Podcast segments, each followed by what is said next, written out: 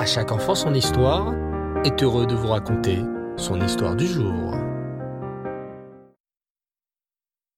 Bonsoir les enfants, vous allez bien aujourd'hui?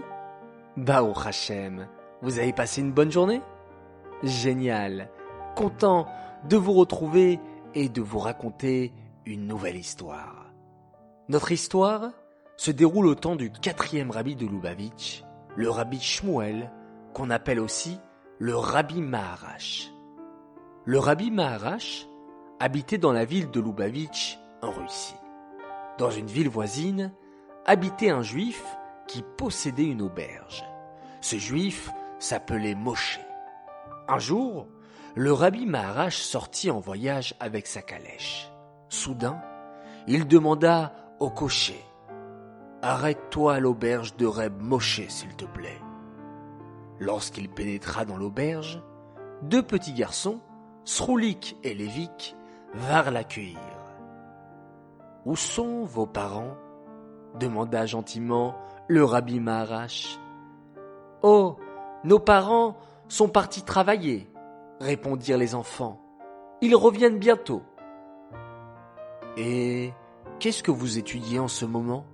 s'intéressa le rabbi Maharash.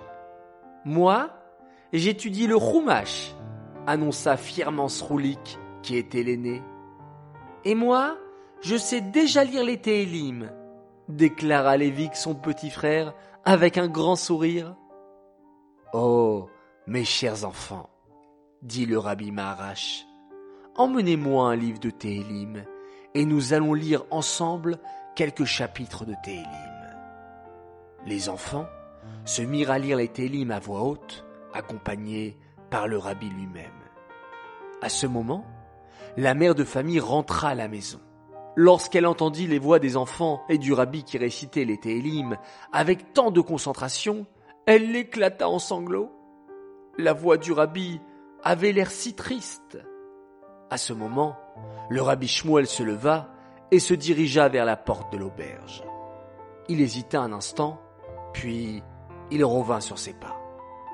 Mes chers enfants, le rabbi se tourna vers Sroulik et Lévik. Récitons ensemble encore quelques chapitres de Télim.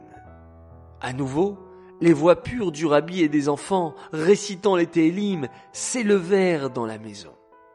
Au bout d'un moment, le rabbi se leva, dit au revoir aux enfants et quitta l'auberge. La maman était très étonnée de ce qui s'était passé. Pourquoi le rabbi s'était-il arrêté chez elle et avait récité toutes ses prières avec ses enfants? En attendant, la journée était presque terminée, mais le papa n'était toujours pas arrivé.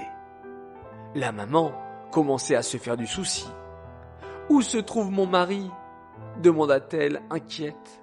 Pourquoi n'est-il pas encore entré? La mère de famille appela ses enfants et leur dit Papa n'est pas encore de retour. Récitons encore quelques chapitres de Télim pour demander à Hachem que tout se passe bien avec lui. Une troisième fois, les enfants se mirent à lire des Télim de tout leur cœur. Il faisait déjà nuit dehors. Les heures passaient et le père de famille ne rentrait toujours pas. Soudain, on entendit quelques coups frapper à la fenêtre. La mère et les deux garçons se précipitèrent dehors pour voir ce qui se passait. Ils découvrirent avec stupeur le papa allongé par terre, évanoui. Ils le portèrent rapidement à l'intérieur de la maison et l'aidèrent à reprendre ses esprits. Lorsqu'il reprit un peu de force, le papa se mit à raconter, la voix tremblante. Ce matin, je me suis rendu au village voisin pour aller récupérer l'argent que j'avais prêté à un paysan. Lorsque je suis arrivé au village, le paysan m'a demandé de le suivre dans sa grange pour me rembourser en me donnant du blé de sa récolte. À cette époque-là, les enfants, on pouvait rembourser ses dettes en argent ou bien en donnant les matières premières comme du blé par exemple. Le papa continua son histoire. Sans me douter de quoi que ce soit, j'ai suivi le paysan à l'intérieur de sa grange. Mais à ce moment-là, il se mit à crier en brandissant son poing sur ma tête. Ha ha Ta dernière heure est arrivée. Tu penses vraiment que je vais payer ma dette? Ha ha Je vais te tuer et on n'en parlera plus. Il se mit donc à chercher sa hache de tous les côtés, mais il ne la trouva pas. Il décida alors de m'attacher avec des cordes pour que je ne puisse pas m'enfuir pendant qu'il allait chercher sa hache pour me tuer. Alors qu'il était sorti de la grange, la femme du paysan entra et me vit ainsi allongé par terre, pieds et poings liés par des cordes. Qui t'a attaché ainsi? me demanda-t-elle étonnée. C'est ton mari. Il est parti chercher sa hache car il a l'intention de me tuer.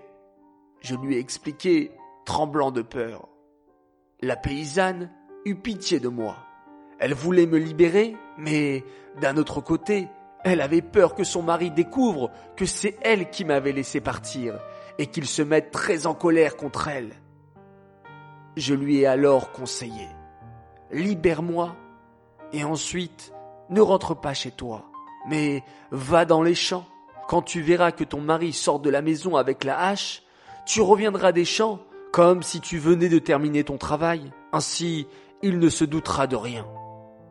La paysanne hésita quelques instants, puis finalement, elle décida de me libérer. Au moment où elle a retiré les cordes qui étaient attachées autour de moi, elle me conseilla. Ne pars pas vers la grande route qui sort du village, car lorsque mon mari verra que tu as réussi à t'enfuir, il est sûr et certain qu'il ira te chercher sur la grande route. Va plutôt te cacher dans les hautes herbes des champs, et lorsque la nuit sera tombée, tu rentreras chez toi. Ainsi mon mari ne te trouvera pas et ne te fera aucun mal. J'ai suivi alors son conseil, et j'ai couru me cacher dans les champs. De loin, j'ai vu comment le méchant paysan entrait dans la grange en brandissant sa hache dans la main. Ne me voyant pas, il s'est dirigé vers la grande route, puis il a continué à me chercher de tous les côtés. Il est passé juste à côté de moi, mais par miracle, il ne m'a pas vu. Et voilà, Baruch Hashem, je suis enfin rentré à la maison, épuisé. Termina le père de famille avec un grand soupir. Sa femme lui raconta alors tout ce qui s'était passé cette journée. Ah, je comprends maintenant, expliqua-t-elle à son mari et à ses deux enfants. La première fois où vous avez récité les Télim, papa a été sauvé lorsque le paysan n'a pas trouvé sa hache dans la grange. La seconde fois, où vous avez fait Télim avec le rabbi un peu plus tard, c'est la femme du paysan qui a libéré papa et qui lui a permis de se sauver. Et enfin, la troisième fois, lorsque nous étions très inquiets et que nous avons fait Télim ensemble, il y a eu le troisième miracle, et le paysan n'a pas trouvé papa qui se cachait dans les champs.